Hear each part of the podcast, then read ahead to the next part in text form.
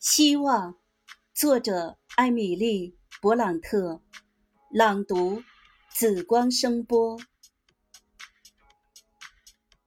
希望只是个羞怯的友伴，他坐在我的囚牢之外，以自私者的冷眼旁观，观察我的命运的好歹。他因胆怯而如此冷酷。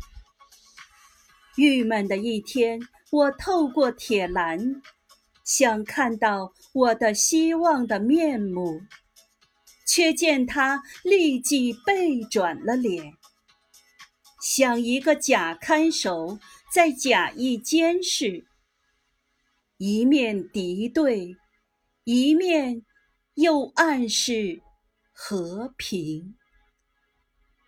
当我哀泣时，他吟唱歌词；当我静听，他却静口无声。